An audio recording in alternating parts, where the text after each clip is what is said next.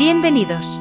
Esto es el podcast de seguridad de Azure para toda la comunidad hispanohablante, y aquí te vamos a contar noticias, casos de usos y consejos prácticos en el entorno de seguridad de la nube Azure de Microsoft. Comenzamos.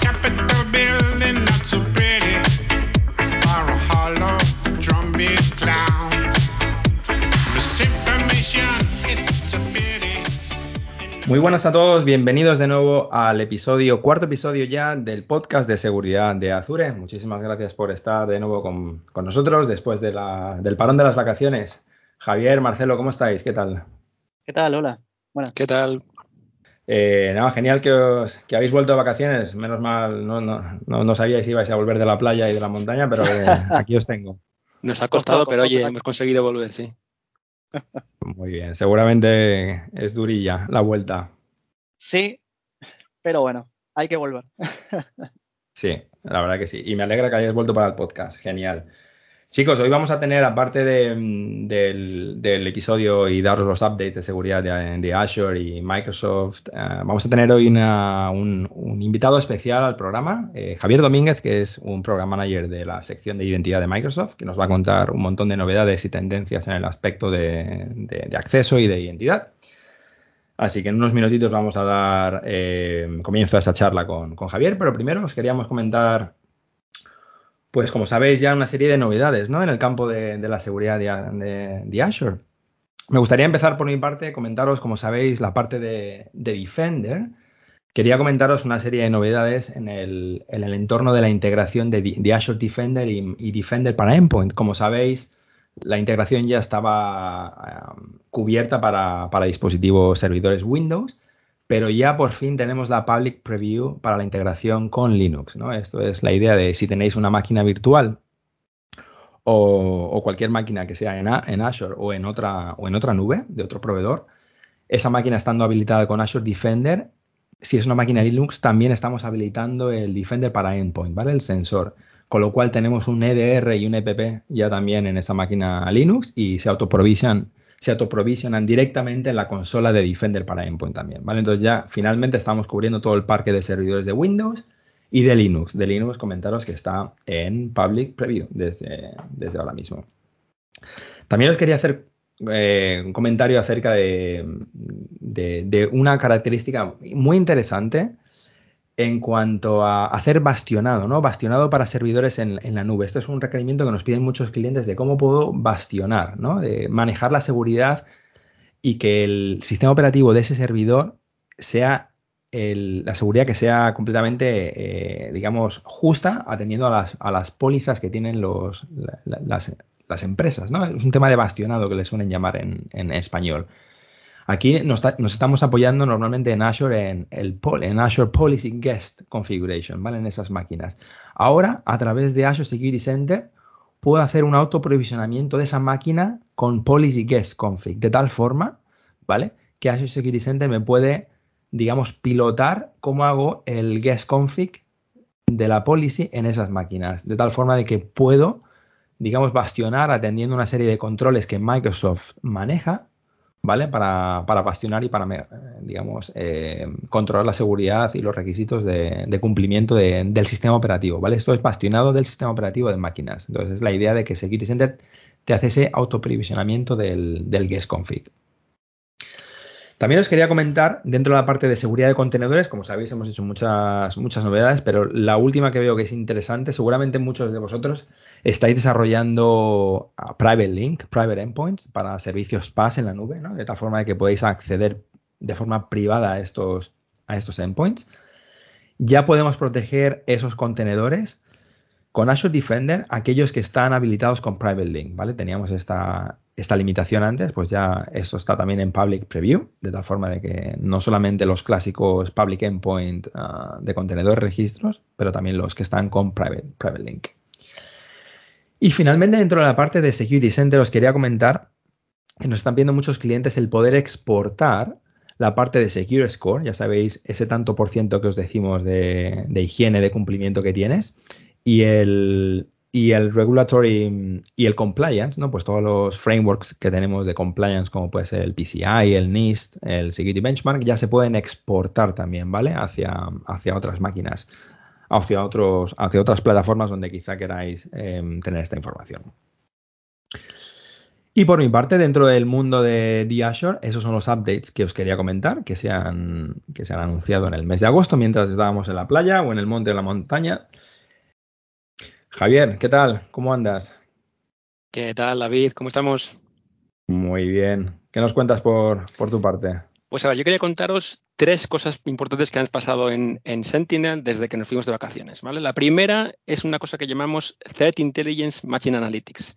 Como sabéis, eh, en Sentinel tú puedes traer tus eh, feeds de Threat Intelligence, ya sea, por ejemplo, de, Palo Alto, ya sea de otras plataformas eh, que están conectadas con Threat Connect, etcétera, para, o también de cualquier servidor taxi, para tener esos, esos indicadores de compromiso, esos IOCs que le llaman en inglés, dentro de tu entorno de Sentinel y poder hacer macheado de esos IOCs en tus logs de, diferentes tipos, ¿no? En tus logs de, de CEF, de syslog, etcétera, etcétera. ¿Vale? Hemos, introducido ahora una nueva eh, capacidad que se llama, como he dicho, Threat Intelligence Machine Analytics, lo que es básicamente es una regla, una detección, que lo que nos permite es traer Threat Intelligence de Microsoft, del propio Microsoft, que ha generado Microsoft, y ser capaz de detectarlo en tres tipos de los concretos, en CEF, en DNS y en syslog. ¿De acuerdo? Es una regla, como os digo, no es un feed como tal, no vas a ver tú todos los diferentes IOCs en, tus logs de Sentinel, sino que habilitas esa alerta y esa alerta va automáticamente, o esa regla, va automáticamente a detectar eh, esos indicadores de, compromiso que ha generado Microsoft en tus logs de esos tres tipos, ¿de acuerdo? Ahora está en Public Preview, como digo, y es una nueva característica muy interesante. Iremos añadiendo poco a poco más eh, tipos de logs que podrán ser detectados por, esta, por este tipo de regla. La segunda cosa que quería comentaros es una nueva detección para ransomware. Eh, no sé si conocéis nuestras detecciones de Fusion, que están basados en, Machine Learning, pues hemos añadido una nueva específica para ransomware.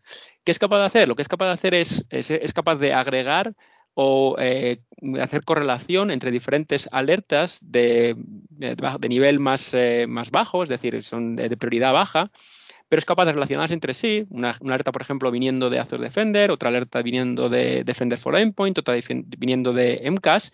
Es capaz de fusionarlas, de agregarlas, de, hacer correlación entre ellas y detectar un evento en el que pueda haber un, el, con una, alta fidelidad sabemos que puede haber un, evento de ransomware. ¿de Con lo cual también muy interesante esta capacidad. Eh, se habilita eh, cuando habilitas la regla de, fusión de, en Sentinel y es capaz de hacer esos, detección de esos escenarios, con lo cual bastante interesante y eh, configuración prácticamente nula la que tienes que hacer al respecto. Y el último punto que quería comentar es, eh, si estáis en el mundo de Sentinel, conoceréis todos lo que es el, eh, Ninja Training, ¿no? lo que llamamos Ninja Training, básicamente una serie de módulos eh, que te permiten alcanzar el nivel máximo de conocimiento de, Azure Sentinel, que por eso llamamos Ninja. esto ha sido actualizado durante varias veces en los últimos meses y llevaba un tiempo sin actualizarse y hemos lanzado esta misma semana una nueva actualización de, este, de esta serie de, módulos eh, con nuevos eh, temas que han sido novedosos en Sentinel que no estaban incluidos en las anteriores versiones y también con nuevos webinars que han sido lanzados en los últimos eh, semanas o meses para que estén ahí y tengan su propio módulo. ¿vale? Voy a explicaros un pelín, tres o cuatro módulos que hemos añadido. Por ejemplo, uno basado en migración, en torno a migración, como migrar de otros SIMs a, a Sentinel, un tema importante. También otro en notebooks, que no había ninguna información al respecto o poca. También otro en normalización. Como sabéis, hemos estado hablando en las últimas eh, semanas en nuestro podcast de los diferentes esfuerzos en torno a normalización y hemos añadido un módulo eh, exprofeso solo para esta parte. Y bueno, luego eh, actualizaciones a diferentes módulos de temas de arquitectura, de colección de datos, de reglas de analíticas, etcétera, etcétera. Así que echarle un vistazo, pondremos los links en el chat. Nada más por mi parte, David. Genial. Siempre Sentinel tiene un montón de cosas, ¿eh? No nos podemos casi ir una semana a la playa. Una locura, una locura, David, macho. Genial, genial. Buenas, Marcelo, ¿cómo andas? Hoy, hoy vas a liderar un poquito tú como especialista de identidad con, nuestro invitado. Vamos, vamos, a intentar aquí, motivado con la vuelta de las vacaciones. Fantástico, a tope. ¿Qué nos cuentas de novedades? Bueno, eh, al igual que, en el podcast anterior, algunas novedades, esta vez nuevamente tres. Eh, siempre lo mismo, ¿no? Relacionado con identidad, Zero Trust. Eh, la primera de ellas está relacionada con Access Reviews y Privilege Identity Management, o PIM, como sabemos encontrarlo, conocerlo. bueno, es que acabamos de agregar la posibilidad de configurar Access Reviews teniendo en cuenta como scopes aquellos roles en PIM que sean tanto elegibles como permanentes.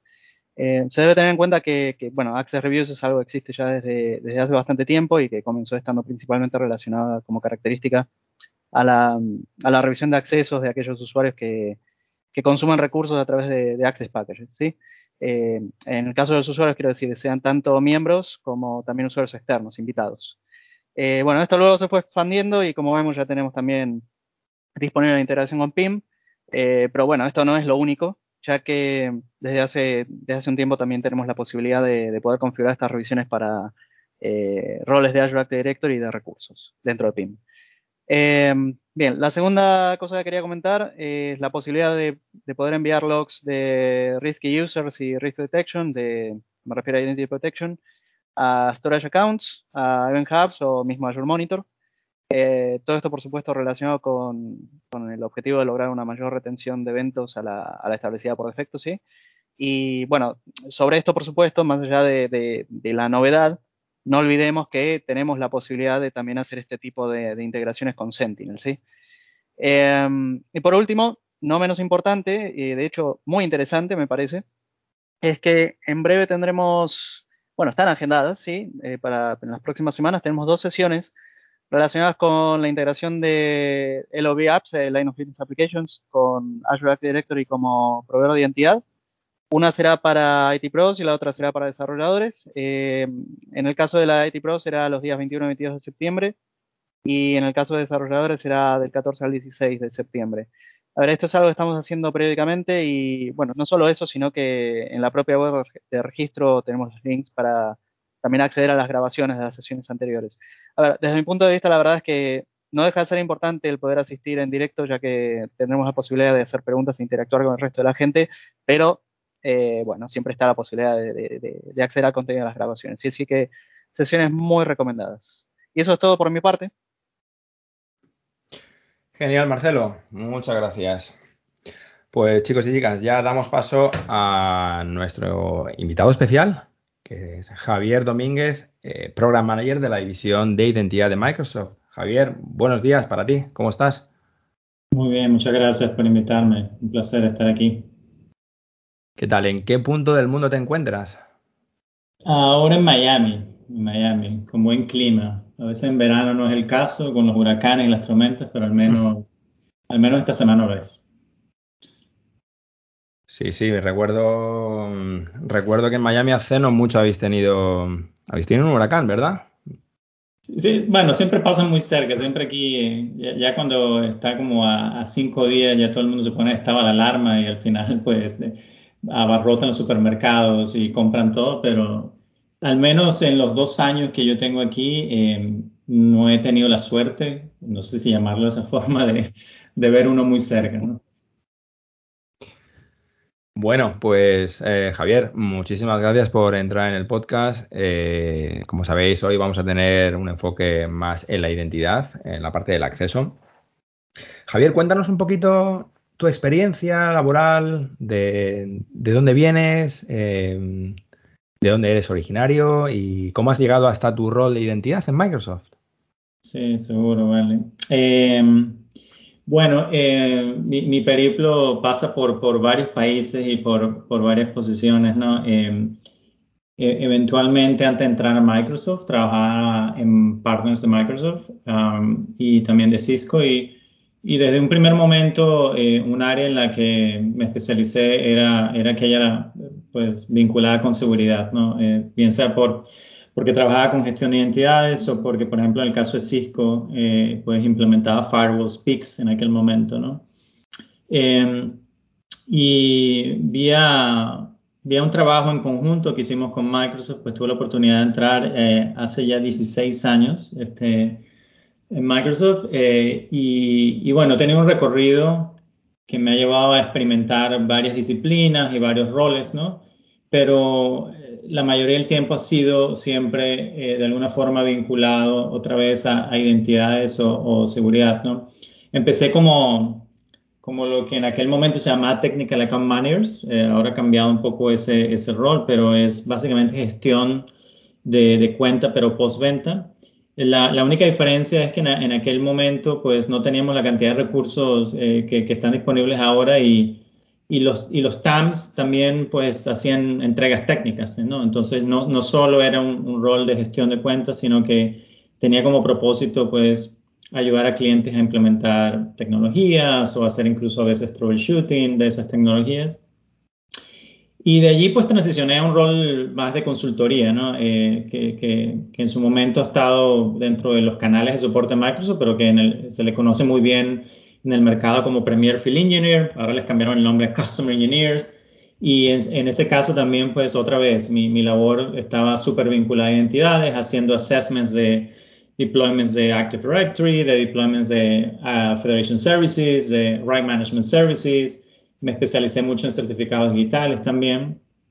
Y, y, eso fue lo que naturalmente después me llevó a, a convertirme en, en, soporte preventa o en, en, ingeniero preventa para lo que hace ya cinco años eran lo, los productos de incubación de Microsoft en seguridad, ¿no? Lo que, lo que empezó como MS, pues me hice eh, soporte preventa o, ingeniero preventa para esos productos y después eventualmente transicioné a a un, rol de Global Black Belt, que es para soporte más especializado en, en algunos productos de incubación.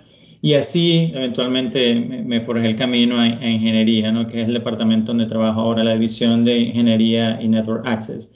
Y durante todo este periplo, pues he tenido la oportunidad de, y eso ha sido positivo, creo que para mí, de alguna forma, para construir mi, cuál es mi, mi forma de ver el mercado, he tenido la oportunidad de, de de pasar por varias geografías. ¿no? Empecé en Latinoamérica, mi, mi, familia es española, pero viví los seis años en, en, Venezuela.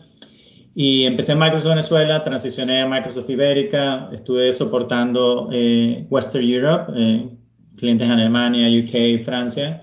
Y después transicioné a Estados Unidos, donde empecé primero pues dando soporte fundamental a California la costa oeste americana, pero ahora en este rol pues tengo eh, cobertura global eh, con un team que, que tenemos distribuido uh, en, en, varias geografías. Entonces eso fue un poco largo, pero más o menos el recorrido por el que pasamos.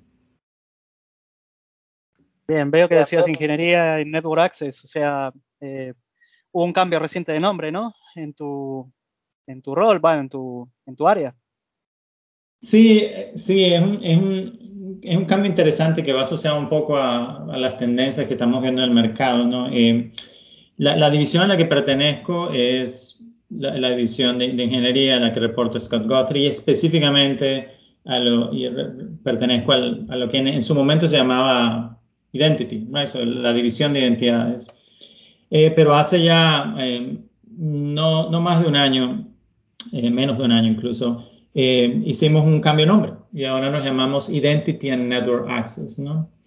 Y y como decía, esto tiene que ver un poco con la tendencia que vemos en el mercado. ¿no? Eh, sabemos todos aquí que, que Zero Trust es, es, un término que está muy en boga ¿no? y que no solo los analistas, los clientes y los vendors están haciendo push de esto. Pero lo que sí observamos es que, y, y puede ser que un poco acelerado por, por la pandemia, ¿no?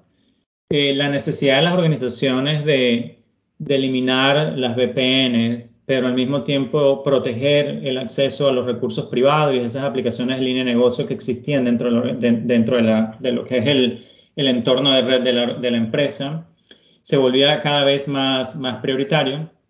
Y, y es verdad que el, concepto de Zero Trust se basa en que la, la identidad es el punto de partida eh, de control, pero eh, para, para ayudar apropiadamente a, la, a, las organizaciones, entendimos que había que incorporar elementos de red también a nuestros offerings y lo que hicimos fue eh, básicamente eh, traernos algunos equipos que estaban originalmente en, Azure, en lo que es la división de Azure, equipos que estaban destinados a, a ingeniería en redes, traerlos a nuestra división para empezar a trabajar con ellos en algunas soluciones que justamente van a tener como propósito eso que describía, ¿no? Ayudar a proteger mejor aplicaciones de línea de negocio que estén dentro de la red corporativa e incluso aplicaciones que no necesariamente sean aplicaciones web y también lograrlo hacer eh, en el sentido contrario, ¿no? Es cómo proteger esos servicios o esos recursos que tengo colocados en Internet y ofrecer navegación segura, nav navegación protegida. e, esa es la razón de, por qué hicimos el de nombre. Eh, Javier, desde tu punto de vista, el, tema del COVID sigue siendo un problema, la gente sigue trabajando en remoto. Em, ¿cuál, ¿Cuál es, cómo estás viendo la estrategia de Microsoft eh, para adaptarnos a este nuevo mundo híbrido, ¿no? que, va a quedarse seguramente durante mucho tiempo? Sí, sí. Em, bueno, yo, creo que la pandemia lo que hizo fue acelerar ciertas cosas, ¿no? Eh, había tópicos, había eh, conversaciones que estábamos teniendo con, clientes respecto a qué, era lo que debían hacer a la hora de proteger sus aplicaciones, ¿no? Cómo podían beneficiarse de ciertas tecnologías que ya en su momento y, y están disponibles. De parte de Microsoft permiten eh, ofrecer el mismo nivel de protección, tanto aplicaciones que tú puedes calificar como SaaS o aplicaciones que están en la web, pero también aplicaciones em, internas. Entonces yo lo que, lo que creo que ha hecho COVID es, acelerar eso y, ha hecho eh, a las empresas entender de que, de que había cambios que eran necesarios ¿no? y que eran necesarios acelerar. Em, e, esto, esto puedes asociarlo con, em, con Zero Trust o no, ¿no? Eh, depende un poco cuál es el grado de madurez de cada organización respecto a su journey con, con Zero Trust.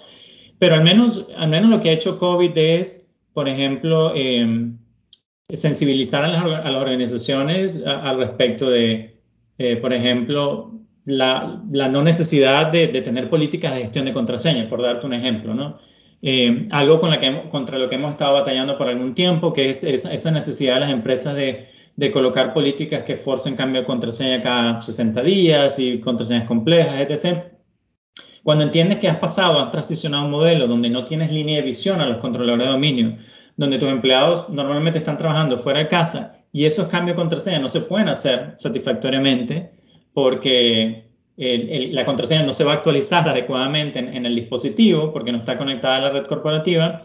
Eh, las empresas han estado buscando cuáles son las opciones, ¿no? Y ahí es donde entonces hemos ido un poco con el, con el speech de si tú logras eh, posicionar ciertos controles, ¿no? Controles adaptativos basados en la, gestión de identidades que te permiten verificar condiciones en tiempo real respecto a eh, de dónde está viniendo el usuario, de qué aplicaciones está, eh, está tratando de accesar y cuál es el contexto de ese acceso, el contexto del dispositivo, el contexto de riesgo del, usuario.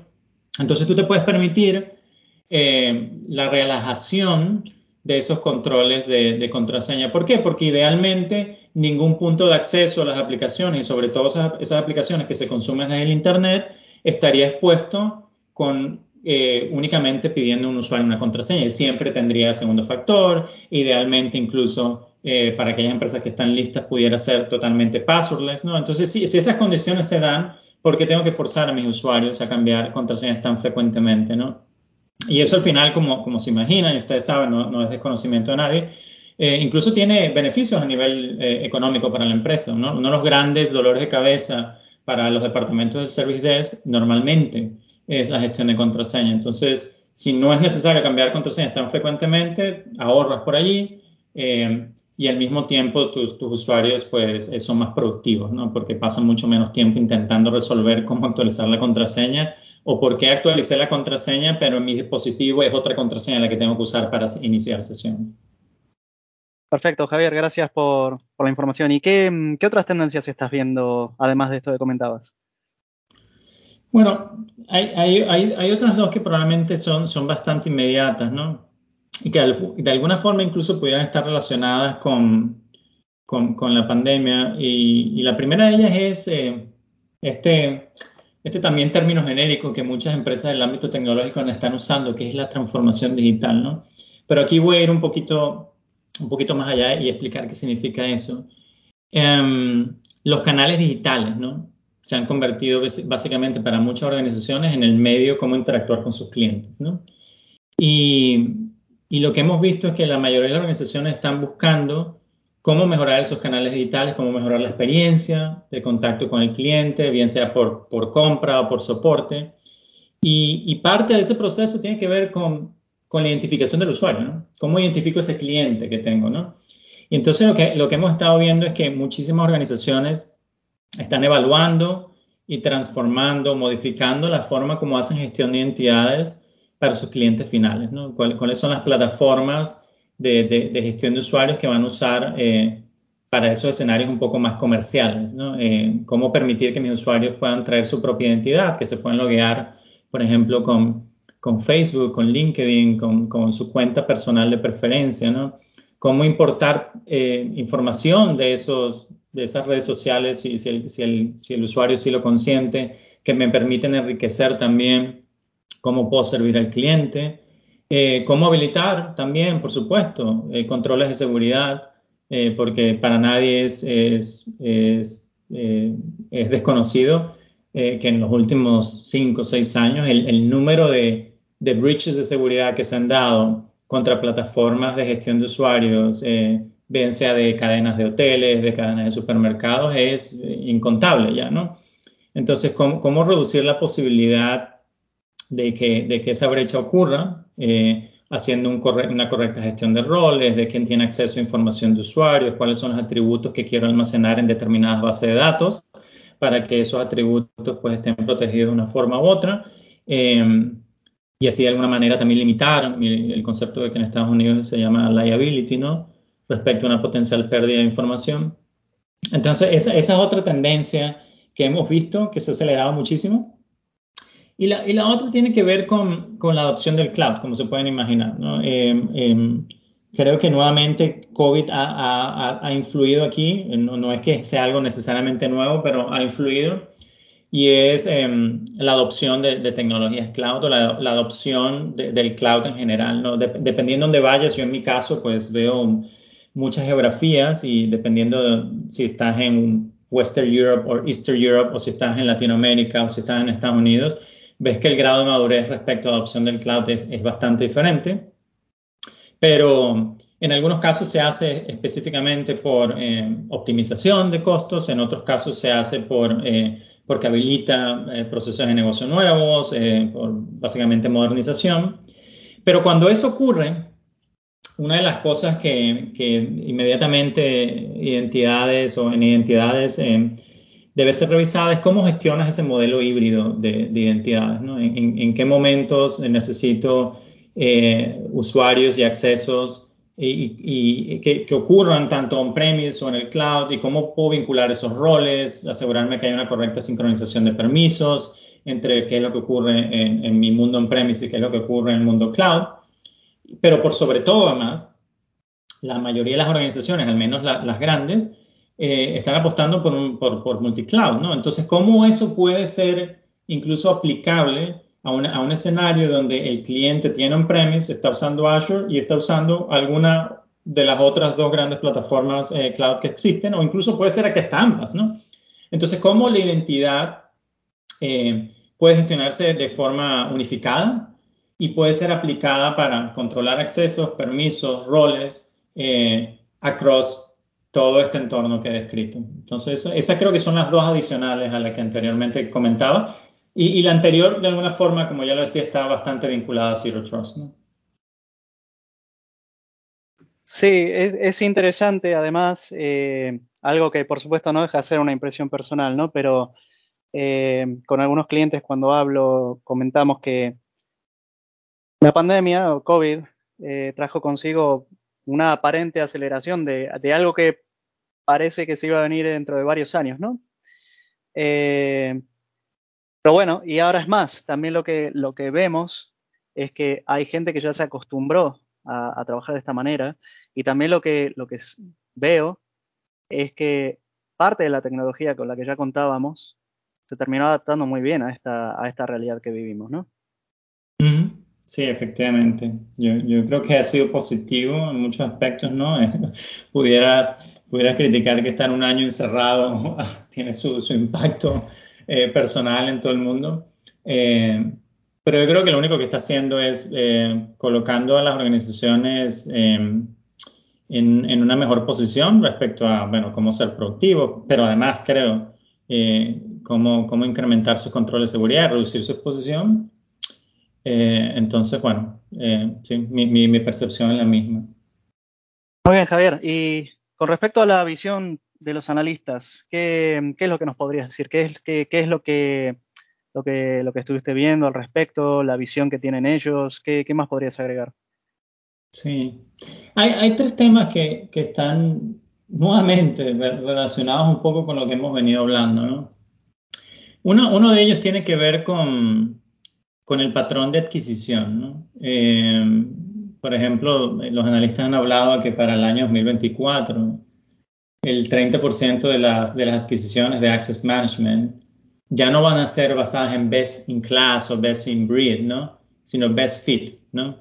Las organizaciones están buscando cómo optimizar costos. Entonces, ¿cuál es la, la, tecnología, cuál es esa solución de gestión de acceso que mejor se adapta a mis necesidades? No necesariamente la, la que pudiera calificar por, por feature sets, que, que, es la que es la más completa del mercado, ¿no? La, la otra tiene que ver con, con Zero Trust, ¿no? Depende si, si, si, hablas con Forrester, depende si hablas con Gartner, eh, eh, lo van a calificar de forma diferente. No sé si conocen que eh, los analistas tienen sus divergencias respecto al, al, a qué conventions usar, ¿no? Pero, por ejemplo, Gartner se refiere a CARTA, ¿no? Ellos lo llaman CARTA, que es Continuous Adaptive Risk and Trust Assessment. Pero si, si, si evalúan CARTA, básicamente es Zero Trust, ¿no? pero se, se, trata de cómo implementar esos, o cómo las, las organizaciones y lo, los proveedores de software deben crear productos que ofrezcan la posibilidad de, de hacer assessments eh, de, de, de, acceso con, que estén basados en información contextual, que puedan ofrecer controles adaptativos en función de cuál es ese nivel de riesgo, cuál es el nivel de confianza del dispositivo, del usuario el inicio de sesión, ¿no? Y normalmente esto también incluye otros temas como cómo ofrecer control de sesión muy granular respecto a la vigencia del token o qué es lo que puede hacer el usuario o no dentro del aplicativo, ofrecer funciones de proxy, por ejemplo, ofrecer eh, capacidades de monitorización de comportamiento del usuario, ¿no? lo que a veces se llama UEBA. Eh, pero adicionalmente, algo que los, los, analistas están valorando muchísimo porque tiene que ver mucho con cómo las organizaciones implementan Zero Trust, es la disponibilidad de APIs e interfaz de integración con otros proveedores. No hay forma, esto lo tenemos que tener muy claro y, Microsoft no pretende contradecirlo, no hay forma que una empresa pueda adoptar un eh, Zero Trust y lo, que nosotros podemos denominar el, modelo referencia arquitectura Zero Trust sin que esto signifique integrar productos de Microsoft con productos de terceros, ¿no? Entonces eso es algo que los analistas están, están mirando con mucha lupa, cuál es el ecosistema de integraciones, cuál es la disponibilidad de APIs para integraciones, porque eso es lo que va a permitir que las organizaciones lo hagan. Y por último, lo, otro que, está ocurriendo, no solo los analistas lo dicen, sino que lo vemos mucho nosotros también, producto de nuestras interacciones con clientes, tiene que ver con la convergencia de los offerings, ¿no? las líneas que separan lo que es IGA, ¿no? Governance, y Privilege Access Management, gestión de privilegios, y Access Management, están desapareciendo. Muchas veces los clientes ahora están buscando eh, soluciones que ofrezcan esas tres cosas de, de forma unificada, ¿no? Em, y producto de la adopción del cloud y de lo que comentaba anteriormente de esos escenarios híbridos, e, eso está haciendo, está forzando a que esas líneas estén desapareciendo.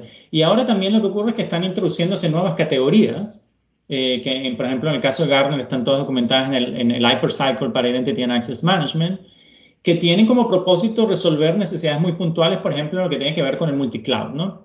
¿Cómo puedo gestionar permisos y privilegios en un, en un entorno donde yo opero en mis tres clouds, ¿no? Y lo puedo hacer desde una sola plataforma unificada de gestión de identidades, ¿no? Ese, ese segmento que se llama Cloud Entitlements Infrastructure Management está convergiendo al mismo tiempo con Privileged Access Management y Governance. Y, esa dinámica es la que, por ejemplo, ha llevado a Microsoft a evaluar y, a continuamente estar trabajando en, ofrecer cada una de estas, áreas eh, funcionales pero también, por ejemplo, adquirir empresas como la que adquirimos en julio, que es CloudNox, ¿no? que es uno de los líderes en el mercado de Cloud Entitlements eh, Management, que permite gestionar permisos, descubrir roles, descubrir permisos, no solo en Azure, eh, pero sino también, por ejemplo, en Google, en, AWS e incluso en otras, en otras clouds como pudiera ser la de, la de VMware, ¿no? y, y, ofrecer incluso sistemas de elevación eh, inmediata de privilegios, siempre y cuando los administradores lo ofrezcan. Muy bien, muy bien. Súper interesante y me gustó cómo sintetizaste a lo último lo que es CloudNox al final. Gracias, Javier. Muy interesante, Javier, sí. Eh, me ha encantado también el enfoque que le has dado a las tendencias, la estrategia, cómo está convergiendo el mercado por, las situaciones de, pandemia y demás. Eh, genial escucharte. Y mm, chicos, yo creo que hasta aquí por hoy. Javier, eh, de, nuevo, muchas gracias. estamos encantados de tenerte con nosotros. Esperamos que tus seguidores nos escuchen también, tus seguidores por LinkedIn y Twitter. Y hasta aquí una vez más, ese es el cuarto episodio del podcast de seguridad de, Azure y nos volveremos a escuchar entonces dentro de cuatro semanas. Que tengáis muy buen día a todos. Gracias.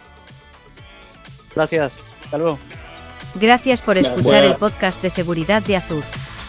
Podéis encontrar más información y las notas del episodio en nuestra web en adsecuritypodcast.net barra es. Si tenéis alguna pregunta, nos podéis encontrar en Twitter en Podcast Azurees. La música de fondo es de techmister.org y licenciada con Creative Commons License.